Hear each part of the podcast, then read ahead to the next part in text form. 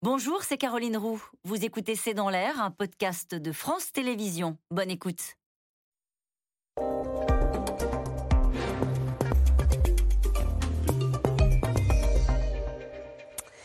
Bonsoir à toutes et à tous, c'est dans l'air l'invité. Je reçois aujourd'hui une voix forte de la gauche, trop forte parfois, euh, disent certains. Fabien Roussel, bonsoir. Bonsoir Caroline.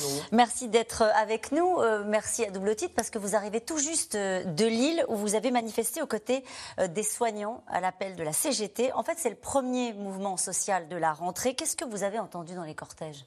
D'abord beaucoup de colère, de la colère. Beaucoup de colère, d'exaspération parce que euh, ils demandent depuis tellement longtemps d'être reconnus pour leur engagement. Ils demandent des augmentations de salaire, ils demandent des embauches, ils demandent de la réduction du temps de travail, ils demandent la, possibilité d'exercer leur mission dans de bonnes conditions. Ils les ont tout simplement. Tout ça. Euh, il y a eu le Ségur de la santé, les salaires ont été augmentés, prime mensuelle de 180 euros. Vous savez de combien ils ont été augmentés 183 euros de prime mensuelle. Est-ce que vous savez que beaucoup ont été laissés de côté, notamment les personnels médico-sociaux? Les aides-soignantes sont reconnues catégorie B. Je continue. Le point d'indice a été revalorisé à 3,5%. Je dis ça parce qu'il y a des choses qui ont été faites. Ils disent que ça n'est pas suffisant. Ben non. Mais non, pas suffisant.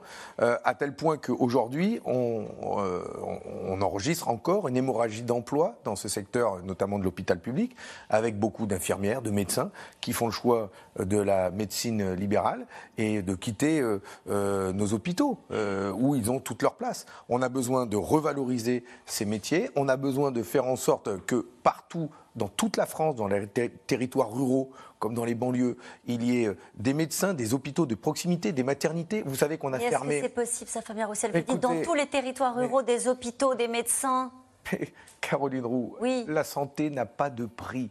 Nous sommes une grande nation. Or, aujourd'hui, quand on habite au cœur de la Creuse ou quand on habite en Seine-Saint-Denis, on n'a pas accès aux soins, tout simplement.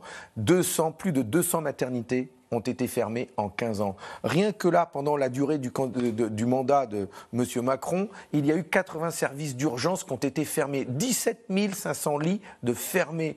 Alors comment voulez-vous que, que tout le monde ait accès aux soins de la même manière? Les riches, ceux qui ont les moyens, vont dans le privé. Ils ont la possibilité de payer les dépassements d'honoraires. Mais celui qui va avec sa carte de la sécurité sociale et qui attend six mois pour avoir un rendez-vous pour un IRM, pour un scanner, pour se faire dépister le cancer, comment il fait, lui? Et c'est comme ça. C'est comme il ça faut le quoi qu'il en coûte de la santé. Il n'y a pas, oui, ah oui, la santé n'a pas de prix, c'est quoi qu'il en coûte. Et donc nous demandons, nous demandons, et c'est la bagarre que nous allons mener lors du débat sur le budget de la sécurité sociale au mois d'octobre, que les dépenses nationales de santé, l'ONDAM, les, les, dépenses nationales de santé progressent fortement, au moins de 5%. Nous, allons demander la suppression de la taxe sur les salaires et l'augmentation des salaires de 300 euros par mois. Savez-vous que les infirmières françaises, elles gagnent 500 euros de moins que la moyenne des infirmières des pays de l'OCDE. Nous sommes mal lotis, alors que c'est la France on a une sécurité sociale, on se demande à quoi elle sert notre sécu. Je vais vous raconter une histoire, c'est l'histoire de Madeleine Riffaut. ah ben, j'allais vous en parler. Elle est résistante, 98 ans. Elle la a, passé, elle a passé 24 heures aux urgences de l'hôpital de la Riboisière sans rien manger, sur un brancard, avant d'aller dans une clinique privée et elle s'est adressée euh, au ministre de la Santé. Elle déplore l'état lamentable de la santé. Euh, Son témoignage est édifiant édifiant. Il reflète ce que vivent de nombreuses personnes, et notamment des personnes âgées, qui se retrouvent sur un brancard abandonné pendant des heures et qui s'interrogent si on va les soigner parce qu'il y a du tri, parce que on, eh ben on se dit que bon ben cette personne a l'air tellement âgée qu'on va d'abord se préoccuper. Vous pensez que c'est ça? Mais le tri euh, a existé. En fonction de l'âge le tri a existé pendant la pandémie. Il y a eu euh, euh, des choix qui ont été faits par des médecins. Et quand, euh, bah, je pense que quand on est une personne âgée et, qu'on se retrouve dans une telle situation, je connais bien Madeleine Riffaut, en plus, qui voit pas, qui se retrouve là sur un brancard. Elle a eu le droit à un verre d'eau en l'espace de 24 heures et elle ne s'en prend pas au, personnel. Elle le dit, elle l'entendait. Elle entendait. J'arrive, j'arrive, j'arrive. Mais ça n'arrivait jamais. Jamais. Et donc, euh, mais vous pensez qu'elle a été laissée là aussi si longtemps à cause de son âge C'est ça que vous dites? Parce oh. qu'on se dit, on n'a pas le temps, donc. Bah, ben, ben, on va. Il y a peut-être d'autres priorités. Hmm. Voilà. Donc ça, c'est qu'une question de moyens. Ce genre de situation, si on met oh, des emplois... C'est une question, euh, d'objectif politique, de décider que notre population doit avoir accès aux soins et que nous bah. avons pour ça une sécurité sociale qui finance normalement la politique de santé publique. Mmh. Nous avons des cotisations payées par les employeurs et les salariés et, c'est ça qui devrait faire fonctionner. Et vous savez comment il veut financer le président de la République?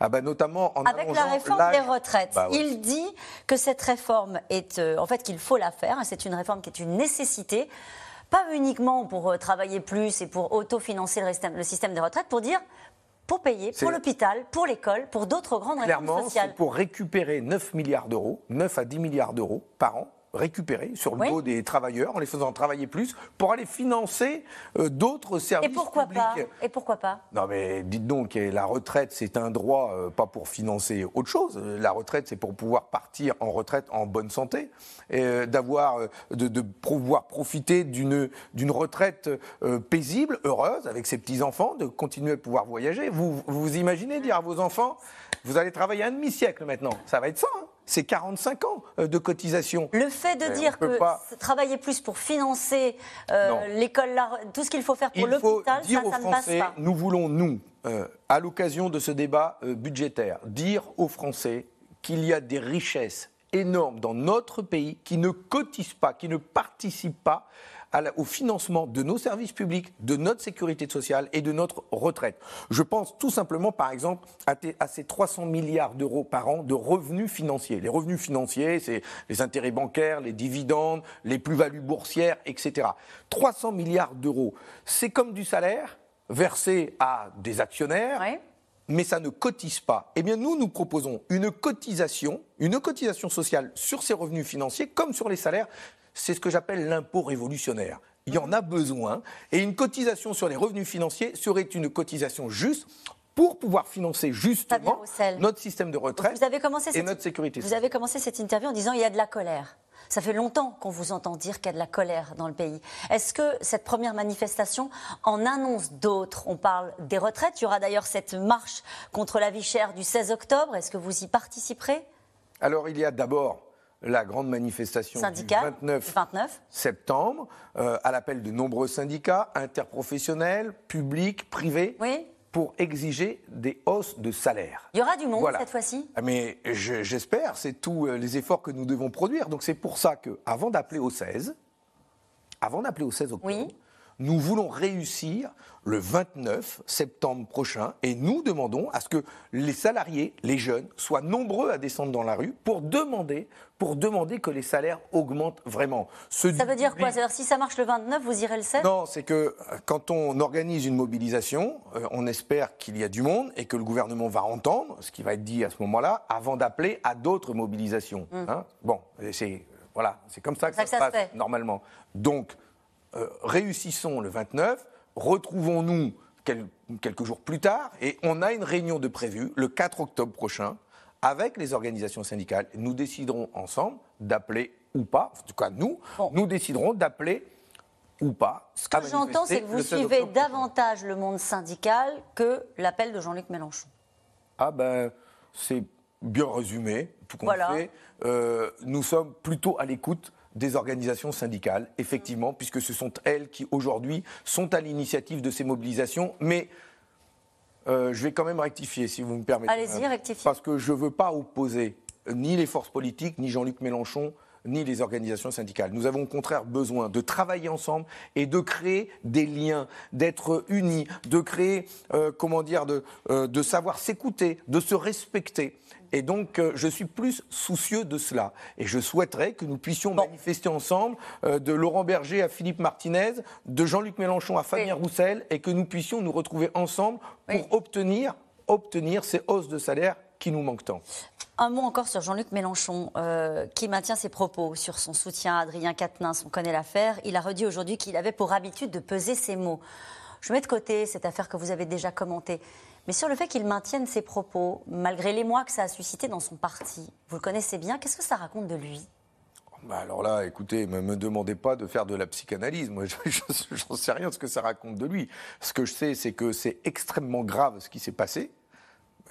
Ce qu'a fait euh, Adrien Quatennens, un dirigeant d'une force politique de gauche, gifler sa femme, l'admettre, le dire, c'est extrêmement grave. Enfin, c'est d'une gravité absolue, c'est battre, c'est violent, c'est interdit. Et donc, si c'est grave, il doit quitter son poste. Et donc, ça, doit, ça doit être condamné comme tel, avec euh, tout le soutien nécessaire à la victime. Euh, d'abord elle, c'est à elle qu'on pense. Mais donc on, ne peut pas avoir d'autres mots que cela. Il n'y a, aucune excuse, aucune ambiguïté à avoir là-dessus. Il en a eu d'autres mots que cela. Maintenant, euh, Et il maintient. Maintenant, concernant les sanctions, ce que doit faire Adrien Quatennens, il s'est déjà mis en retrait. Moi, j'appelle, et d'ailleurs, je publierai une tribune là-dessus, j'appelle à ce que le gouvernement, la justice, la ministre chargée de la lutte contre les discriminations s'en mêlent. On en a besoin. Nous ne pouvons pas, nous, partis politiques et syndicats, décider tout seuls des sanctions, des punitions, de mener des enquêtes et de faire la justice. Merci beaucoup euh, d'avoir été notre invité aujourd'hui. On se retrouve dans un instant avec les experts de C'est dans l'air pour évoquer la colère des Russes après l'appel à la mobilisation partielle de Vladimir Poutine. A tout de suite. C'était C'est dans l'air, un podcast de France Télévisions. Alors s'il vous a plu, n'hésitez pas à vous abonner. Vous pouvez également retrouver les replays de C'est dans l'air en vidéo sur France.tv.